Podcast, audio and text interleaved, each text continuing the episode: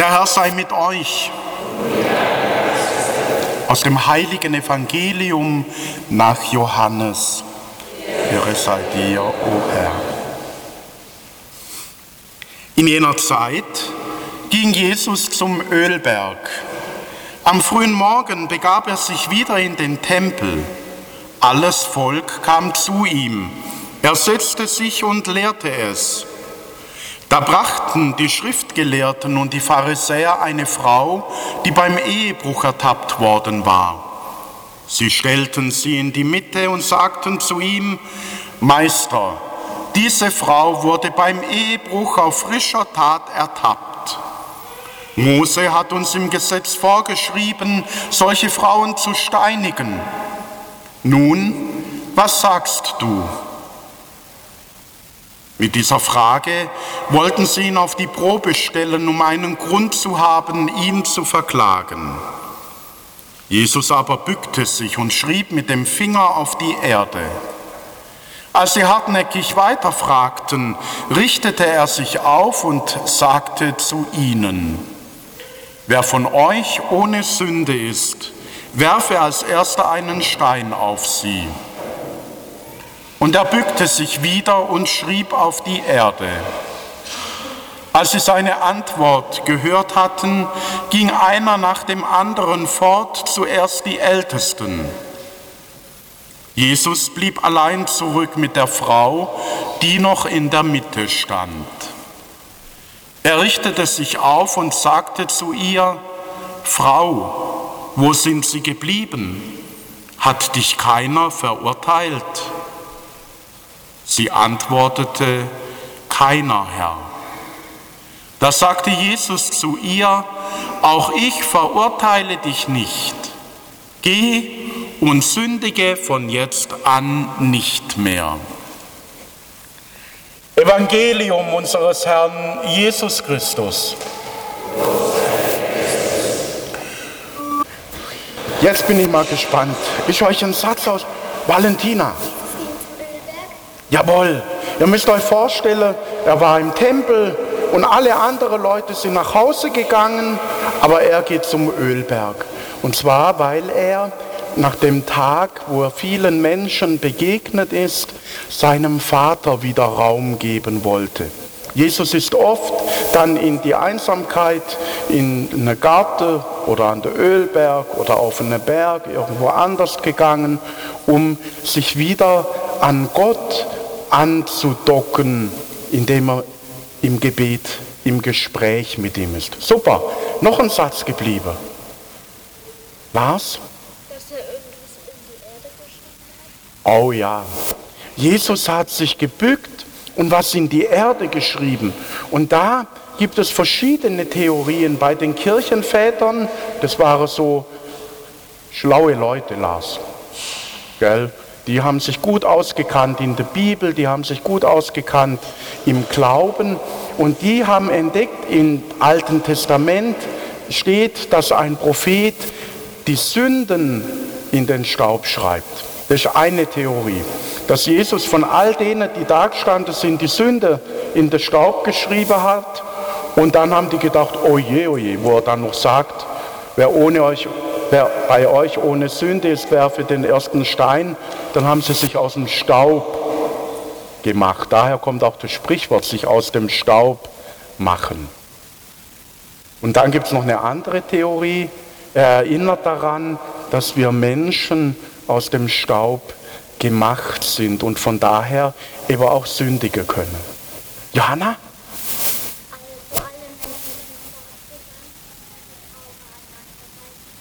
Genau. Die Ankläger, die sie gebracht haben, diese Frau, die waren alle weg. Und dann war nur noch Jesus und diese Frau übrig. Und Jesus hat sie dann nicht verurteilt.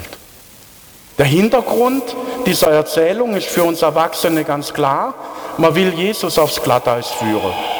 Denn wenn er sagt, sie wird nicht gesteinigt, dann verstößt er gegen das Gesetz des Mose Sie können ihn als Gesetzesbrecher und falschen Propheten entlarven und haben endlichen Grund, ihn zu verhaften.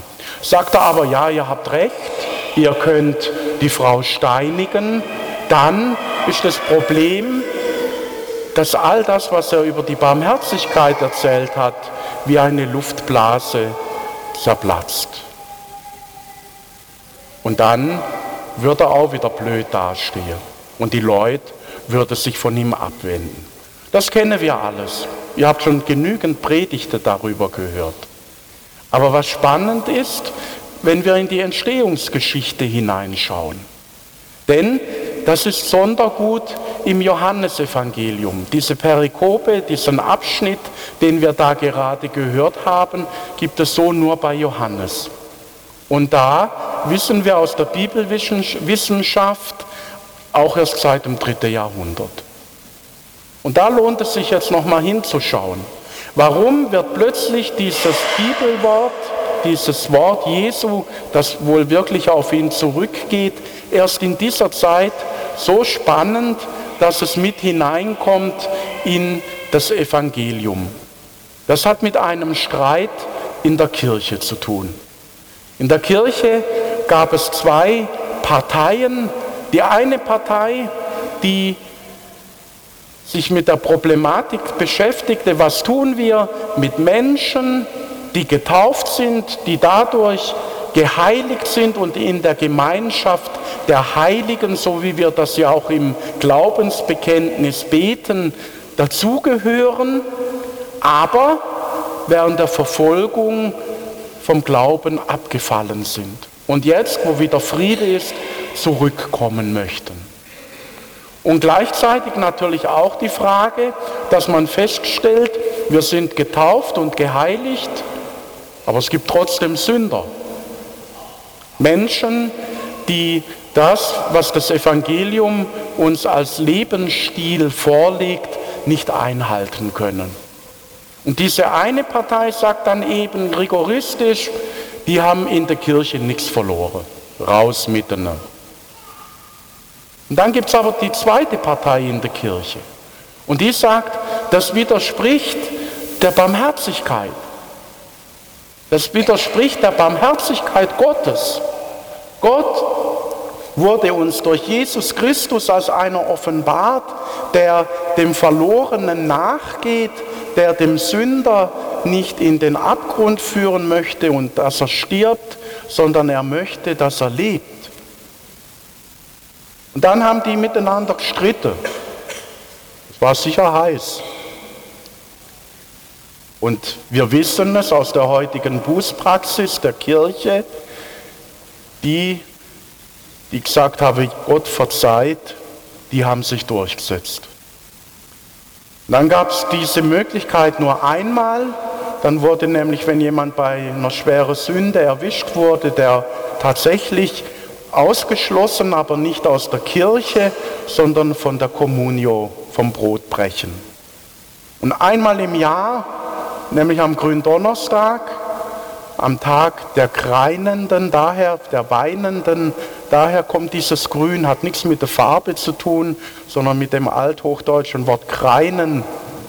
Da wurden sie resozialisiert, könnte man sagen, damit sie an Ostern wieder zur Kommunion gehen konnte.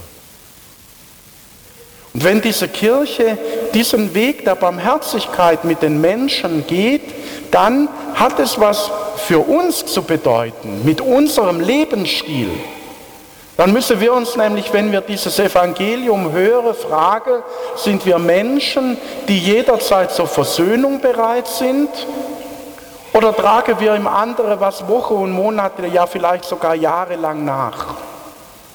Sind wir Menschen, die sagen, okay, ich wurde verletzt und ich wurde unberechtigt verleumdet oder angeklagt oder man hat mir was gesagt, wo, wo mich wirklich bis ins Innerste getroffen hat, mit dem will ich nie mehr was zu tun haben? Oder sage ich, ich bin verletzt, aber ich bin trotzdem bereit, mich auf diesen Menschen wieder neu einzulassen. Und je mehr wir eine Gemeinschaft von Menschen werden, die eben nicht aufrechnen, so wie wir es am letzten Sonntag gehört haben, vom älteren Sohn und vom jüngeren Sohn, was ich alles geleistet habe und jetzt kann der da noch viel mehr vom Vater bekommen, wie ich, der euch doch alles geleistet habe. Oder sind wir Menschen, die erkennen, so wie Gott mich liebt, liebt er eben die andere auch. Und so wie er mir, wenn ich den Mut habe, zu ihm zu gehen und zu sagen, verzeih mir, so verzeiht der andere eben auch. Und wenn wir so sind und wenn wir so eine Gemeinschaft sind, dann glaube ich, wirkt sich das auch auf kirchliche Entscheidungen und kirchliche Praxis aus, die von der oberen Ebene kommt.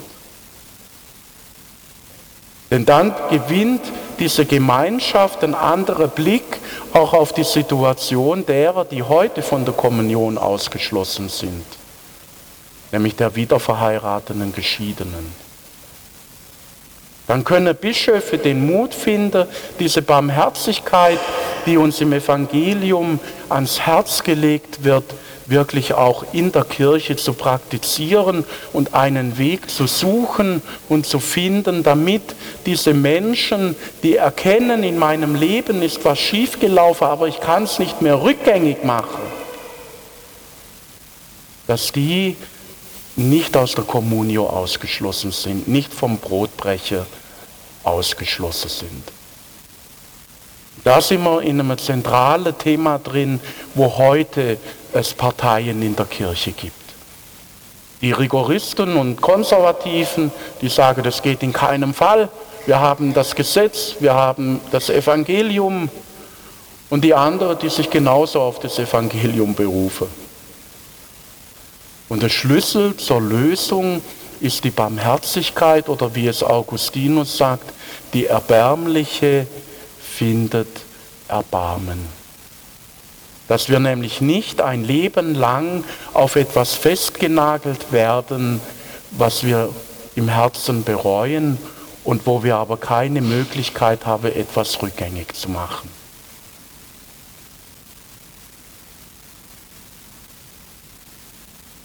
Und das braucht Menschen, die das mittragen, indem sie Barmherzigkeit leben.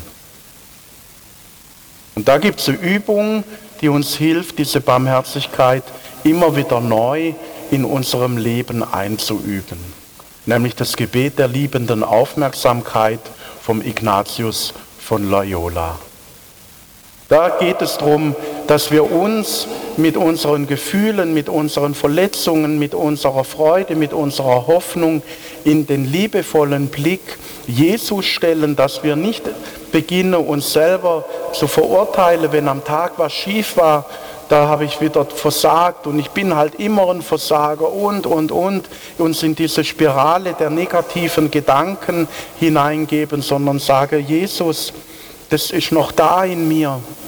Da habe ich heute Ärger gemacht, da habe ich heute Verletzung erfahren. Ich spüre, das schmerzt noch, ich spüre, da habe ich noch eine Wut im Bauch, ich spüre all diese Gedanken, all diese Gefühle, all das, was nicht gut war. Und ich schaue es jetzt mit einem liebevollen Blick an und bitte dich, wandel es.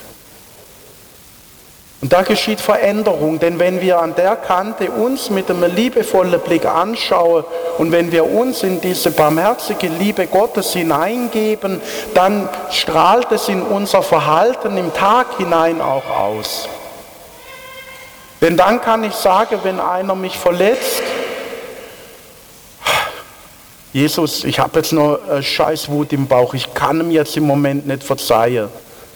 Aber ich weiß, du liebst ihn, segne ihn, segne sie.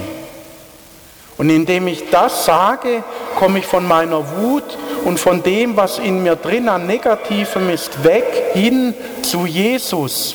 Und indem ich zu ihm hinkomme, verändert sich etwas. Und zwar zuerst nicht beim anderen, sondern in mir, in meinem Herzen, in meinem Blickwinkel, in dem, wie ich mich dann auch verhalte. Und das ist der Boden für Barmherzigkeit, das ist der Boden, der Versöhnung ermöglicht, das ist der Boden, auf den Jesus diese Sünderin gestellt hat. Nämlich der Boden der Barmherzigkeit. Amen.